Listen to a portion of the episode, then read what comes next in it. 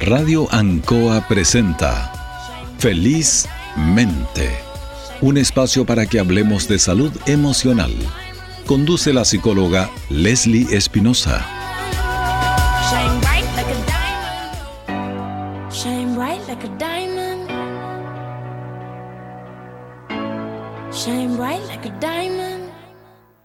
Muy buenas tardes, queridos auditores de Felizmente. Hoy día ya 11 de mayo vamos con un nuevo e interesante capítulo acerca de la salud emocional. Tan relevante tema que tenemos que profundizar semana a semana en, una nueva arista, porque necesitamos aprender cada vez más eh, acerca de esto para nuestras vidas. Y hoy día vamos con una invitada eh, muy importante, Karen Geria. ¿Cómo estás, Karen? Hola Leslie, muy bien, muchas gracias por la invitación. Un gusto para mí conversar contigo hoy día, Karen. Y voy a contarles que Karen es psicogeroontóloga. Algunos se preguntarán, ¿y eso qué es? Ah, no hemos conocido a lo mejor ese concepto. ¿Cuál es esta rama de la, de la psicología que habla acerca de eso? Y hoy día con, con Karen vamos a hablar acerca de eso. Ella nos va a contar en qué consiste, lo que ella hace, su campo de acción, para que ustedes también puedan puedan conocerlo. Hoy día vamos a hablar del valor de nuestro tiempo, de la psicología del envejecimiento. Cuéntanos, Karen, ¿de qué se trata la psicogerontología? A ver, tú también lo, lo, planteaste. La psicogerontología efectivamente es la psicología del envejecimiento. Em, es una disciplina dentro de la psicología que se enmarca dentro de la psicología del desarrollo y que eh, se enfoca en poder eh, estudiar eh, la parte del ciclo vital asociada al proceso de envejecer. En el fondo lo que busca es comprender este proceso de envejecimiento, que este proceso no es uniforme, no es único para todas las personas mayores, sino que en el fondo em, busca comprender que hay diferencias interindividuales entre las personas todas las personas envejecemos de maneras distintas y a la vez diferencias como intraindividuales. Nosotros en el proceso de envejecer somos, vamos a partir de nuestras experiencias, vamos también incorporando eh, nuevos aprendizajes y nuevas em, significaciones que hace que nuestra manera de envejecer sea muy distinta. De ahí que se habla que no envejecemos, eh, no hay una sola vejez, no hay una forma solo de envejecer, sino que hay vejeces. En el fondo se habla como de, de, lo, de lo heterogeneidad, de, la heterogeneidad que existe en las personas mayores en, por las trayectorias de vida, eh, por las formas de afrontar también distintas que, que tenemos, no sé, situaciones de crisis, crisis normativa o no normativa, vamos afrontándolas de diferentes maneras que hacen que lleguemos a eh, la etapa de la adultez mayor, de las personas mayores, en el fondo de manera súper eh, eh, diversa y muy heterogénea. Mira qué interesante, Karen, lo que nos comentas, porque claro, así como todos tenemos un, rostro, todos tenemos una, unas facciones determinadas, tenemos todos nariz, pero las narices son diferentes. Asimismo, nos, nos estás comentando que el proceso de envejecimiento es diferente para cada ser humano, así sea por, por su naturaleza, por eh, lo que se ha cuidado, por una, cantidad de factores bastante múltiples en cómo se da este proceso de, del envejecimiento. Y bueno, es una rama, la psicogerontología, una rama del envejecimiento, o sea, que, estudia el, acerca del envejecimiento, que es importante que nosotros lo podamos conocer. ¿Y qué ¿Qué tan conscientes, Karen, ahora que tú estás en esa práctica, qué tan conscientes estamos los seres humanos, especialmente más jóvenes, de, del envejecimiento? Porque yo considero que las personas se ocupan o se preocupan, que no, que no sirve nada preocuparse, pero bastante tardíamente del, proceso de envejecimiento. ¿Qué nos dice tu experiencia en la clínica en esta materia? Bueno, que en realidad eh, es muy poco eh, lo, que, lo que nos preocupamos. Yo creo que, eh, nos como que es importante poder incluirse que a nivel de sociedad nos ocupamos muy poco de lo que va a pasar más adelante. En el fondo es como eh, vivimos como desde lo automático, de las cosas como muy, eh, de, manera muy acelerada y de lo que ocurre a corto plazo. En el fondo no los, no, no socialmente no, no nos vemos como, como, como desde esta perspectiva como muy integradora, Em, en continuidad de todo nuestro desarrollo, ¿no? Como que en el fondo parece que cuando, cuando éramos niños teníamos una forma, pero ahora de adultos cambiamos y estamos en esto funcionando y luego vendrá, como luego va a venir la, la, vejez y ahí, ahí veremos qué pasa, ¿no? Como que socialmente se tiende a no pensar o no cuidarse para plantearse qué va a pasar más adelante. Y, es súper importante porque en el fondo, eh, como, como, como te comentaba, a medida que vamos avanzando en edad, más heterogéneos somos y, y, más, eh, más enfocados estamos como en, en, el cambio de prioridades. Entonces, en definitiva, como cuando, cuando, cuando vemos eh, la vejez o se ve socialmente la vejez, siempre es postergándola y no tampoco em, destacando todo el valor que también tienen las personas mayores con todo su acervo, con toda la sabiduría que tienen.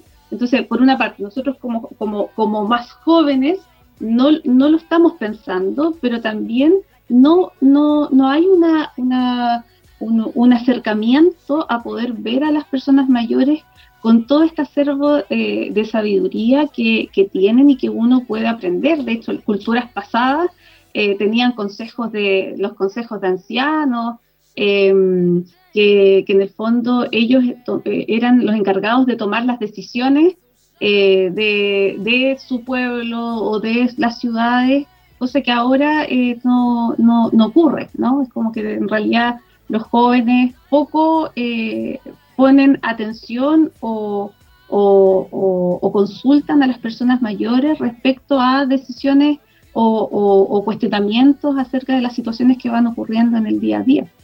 Totalmente, o sea, eso es visto y admirado de nosotros hacia la cultura occidental también, que que ellos le dan un, valor súper importante y de respeto y de consideración a las personas mayores que están en la mesa en cualquier parte de, lo que le vamos a preguntar, de cómo vamos a adquirir cierta información, cómo vamos a resolver, etcétera.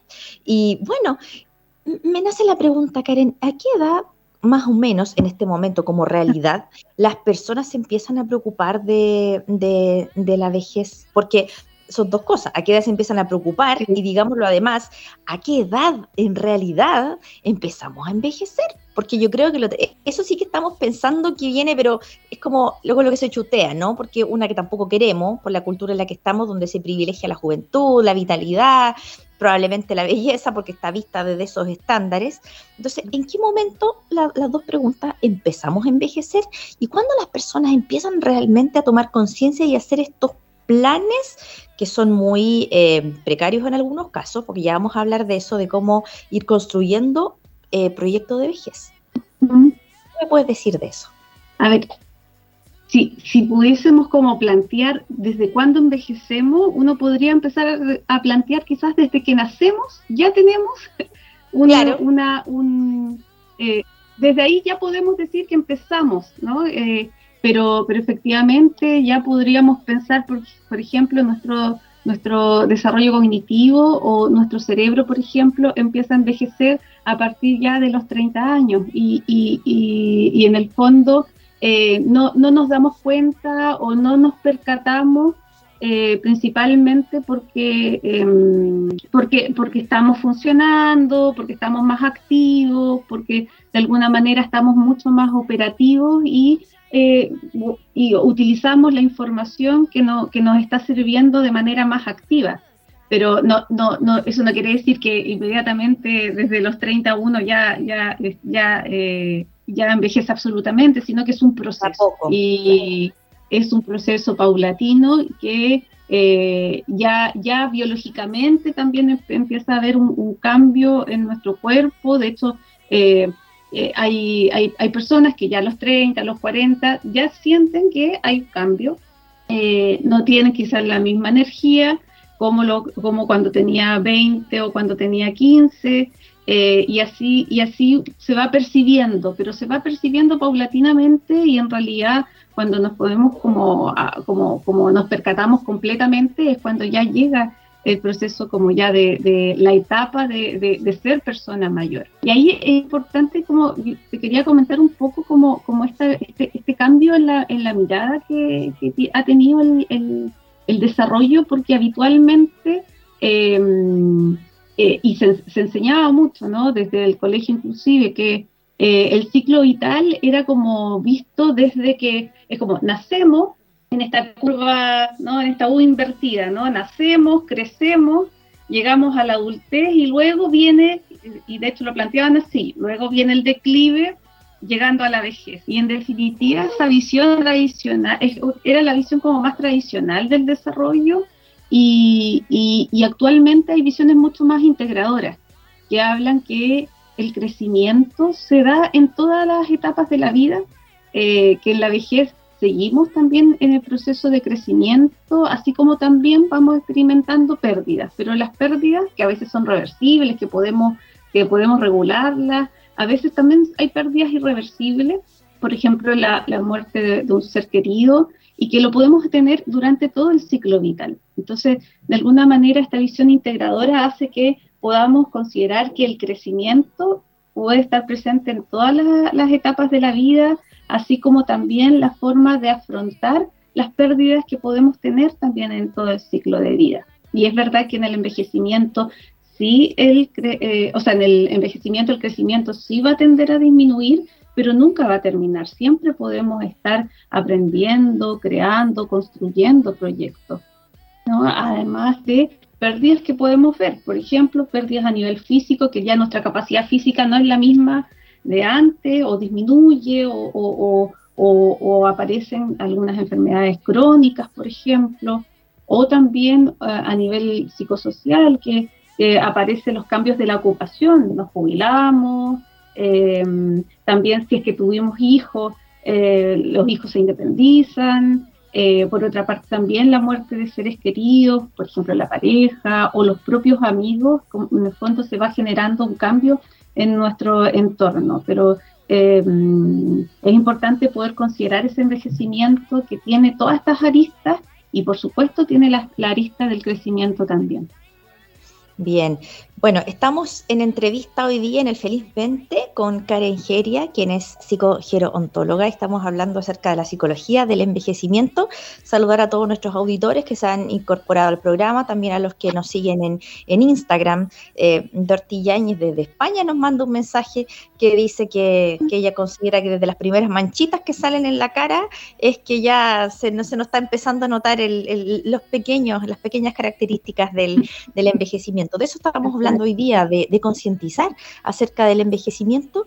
Y Karen, ¿cómo, podemos eh, pensar en, diseñar proyectos de vida? ¿En qué momento podemos empezar a, nuestros auditores que es, muy vasta la, las edades, los rangos que tenemos etarios aquí? Tenemos personas más jóvenes, de hecho tenemos una seguidora que se acaba de unir, que es pequeñita, que tiene 13 años, ¿ya?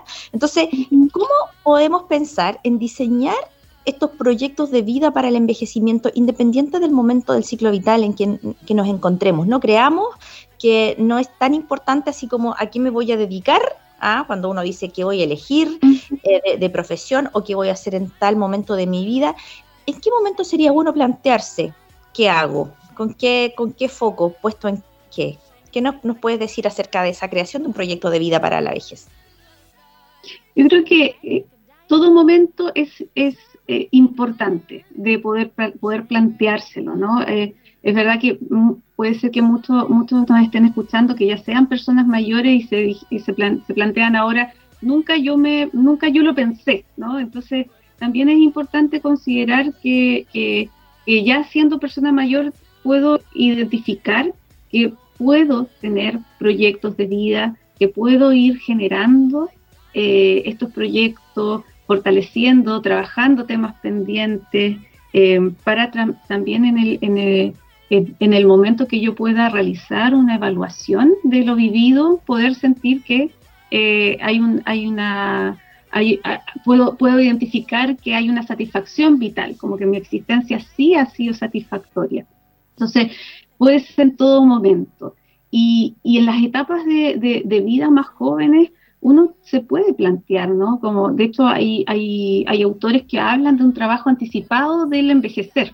En el fondo es poder construir un proyecto personal eh, asociado al envejecer. El el, que tenga sentido, el cómo quiero llegar a mi vejez, cómo quiero, eh, qué, nivel de coherencia quiero que tenga mi, vida en el fondo. Entonces lo puedo plantear desde muy niña hasta, em, hasta, hasta avanzada, avanzada edad en el fondo, en la medida que yo pueda ir desarrollando también un nivel de coherencia.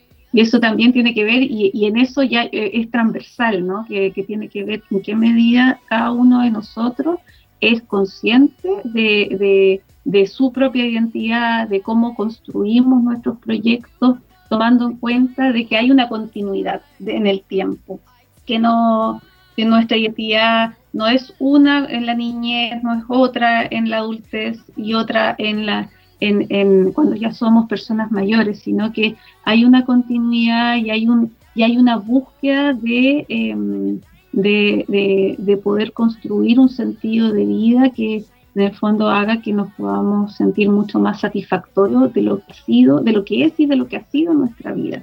Entonces, la posibilidad de, planteárselo es ideal poder planteárselo ahora, es como quiero, desde ya, por ejemplo, cómo quiero em, eh, establecer eh, pautas de autocuidado para que mi vejez sea, eh, tenga un envejecimiento satisfactorio, un envejecimiento saludable, un envejecimiento activo en el fondo, o, cómo prevenir el deterioro cognitivo.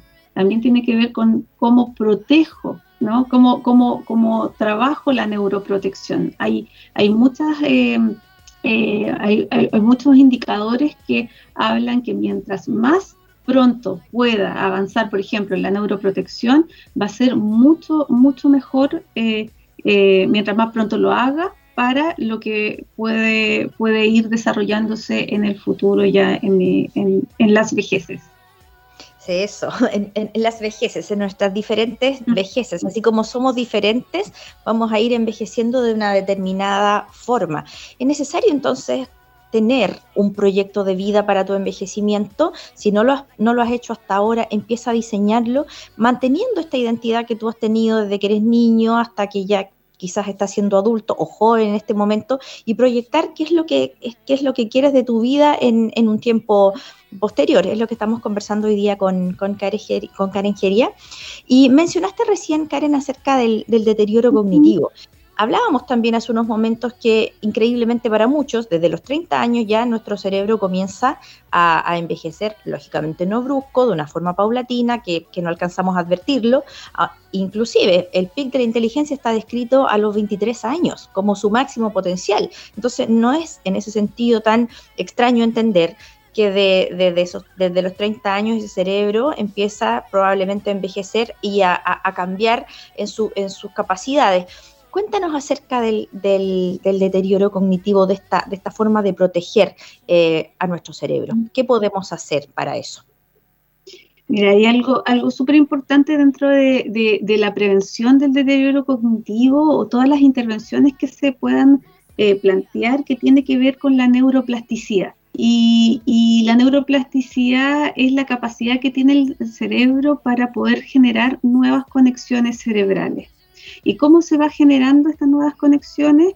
A partir de nuevos aprendizajes, em, nuevas formas de generar eh, diferentes actividades.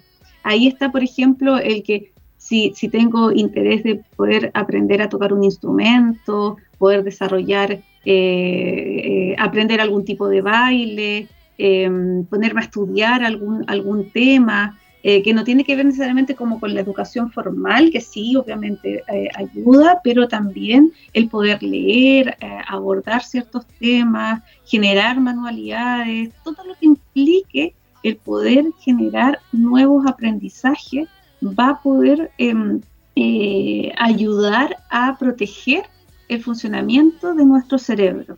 ¿no? A medida que, va, que, vamos avanzando, efectivamente, hay un tema de, de, neuronas que claramente van, van, eh, se van dañando. Nosotros aprendimos, nosotros digo, cuando, eh, cuando estábamos como en el tiempo, hace, hace algunas décadas atrás, que, en realidad eh, nos planteaban mucho, ¿no? que las neuronas se morían. Sí, sí las neuronas mueren, pero también se pueden generar nuevos procesos y nuevas creaciones de, las células nerviosas. Por lo tanto, eh, ese potencial es súper importante de poder eh, poner atención y poder desarrollarlo.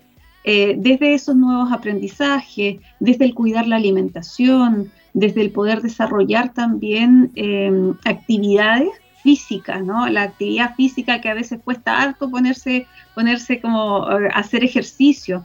No tiene que ver con, ejercicios invasivos, sino que es, eh, lo que los griegos decían, mente sana en cuerpo sano, ¿no? Cuidar el cuerpo. Em, pero también hay otros aspectos que, que, a mí siempre me, me interesan poder como fomentar en la neuroprotección y que tiene que ver con em, el nivel de satisfacción personal que uno tiene. El, cuidado de la salud mental, eh, no solo como en la parte eh, eh,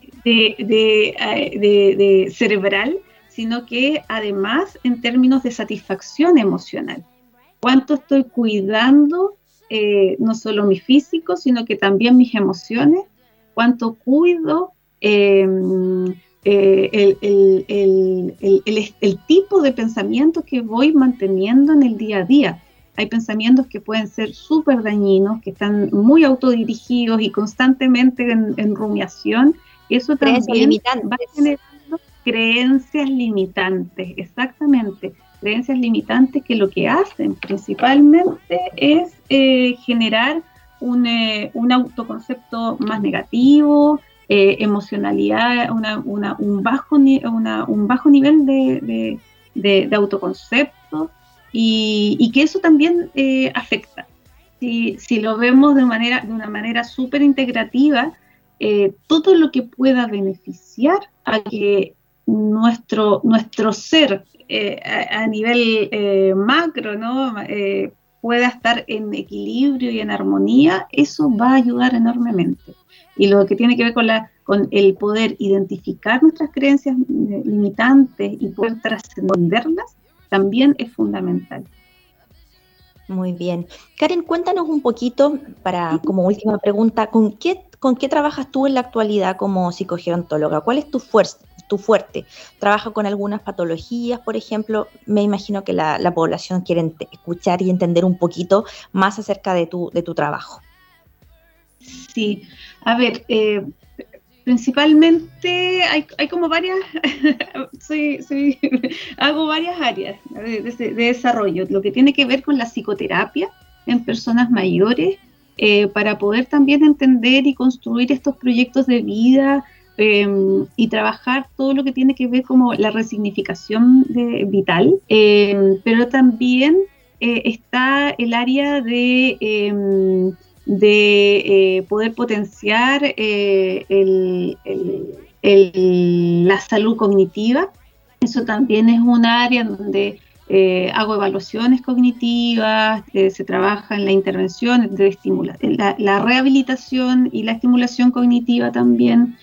Esas son como, como dos, dos, grandes áreas, ¿no? la parte de salud cognitiva y la psicoterapia.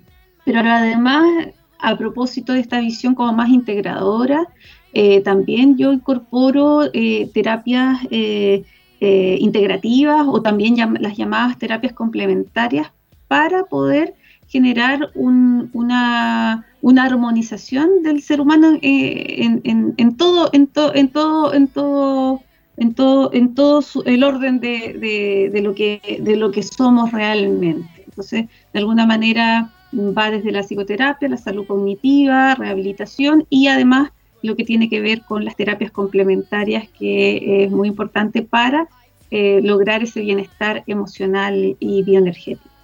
Así que son hartas áreas. Hartas áreas. ¿Cuál es el, el, rango etario que tú trabajas, más o menos?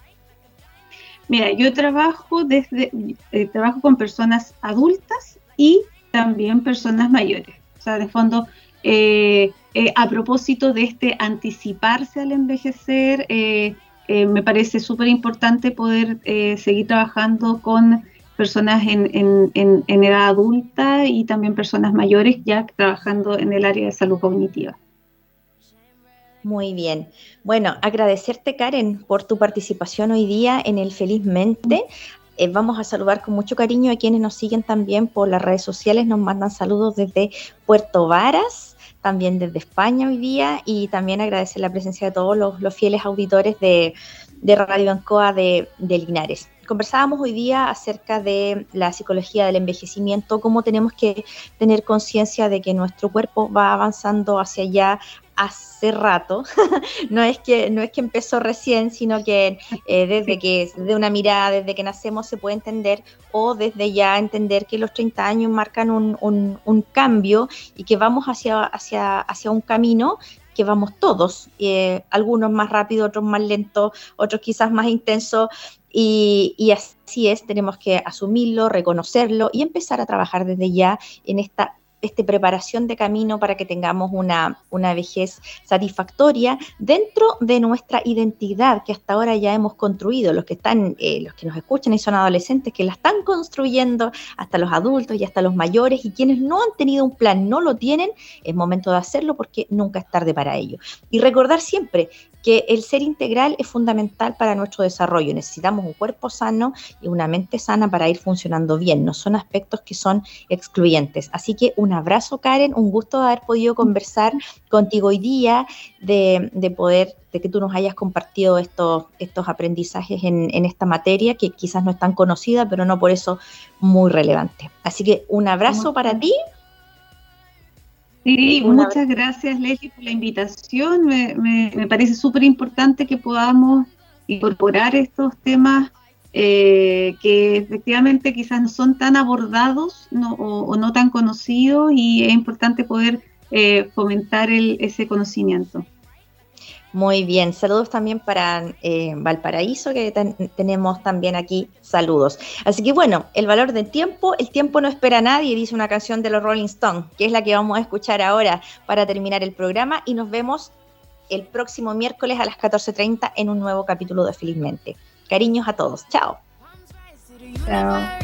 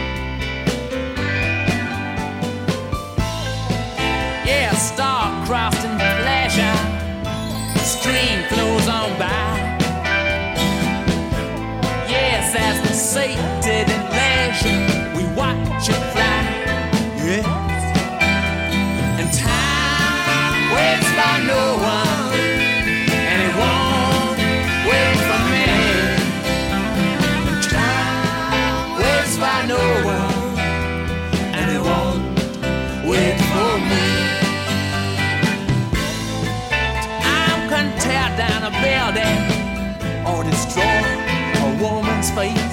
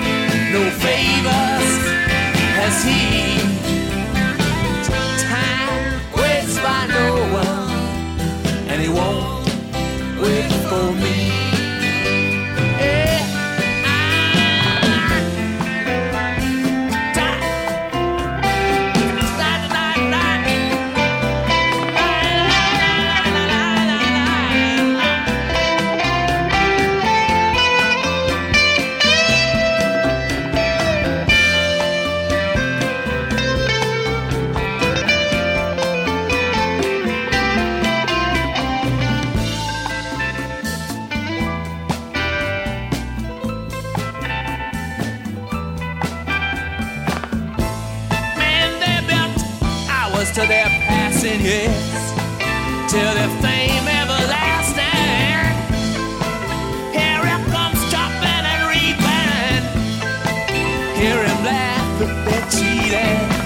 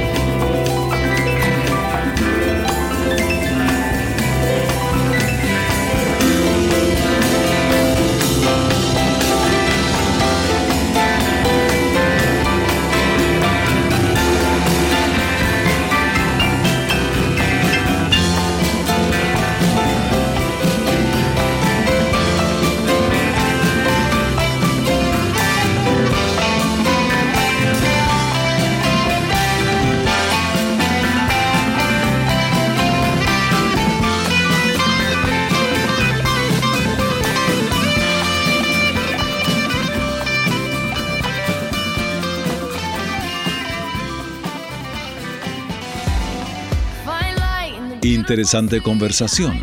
Los esperamos el próximo miércoles a esta misma hora, porque su bienestar emocional es lo más importante.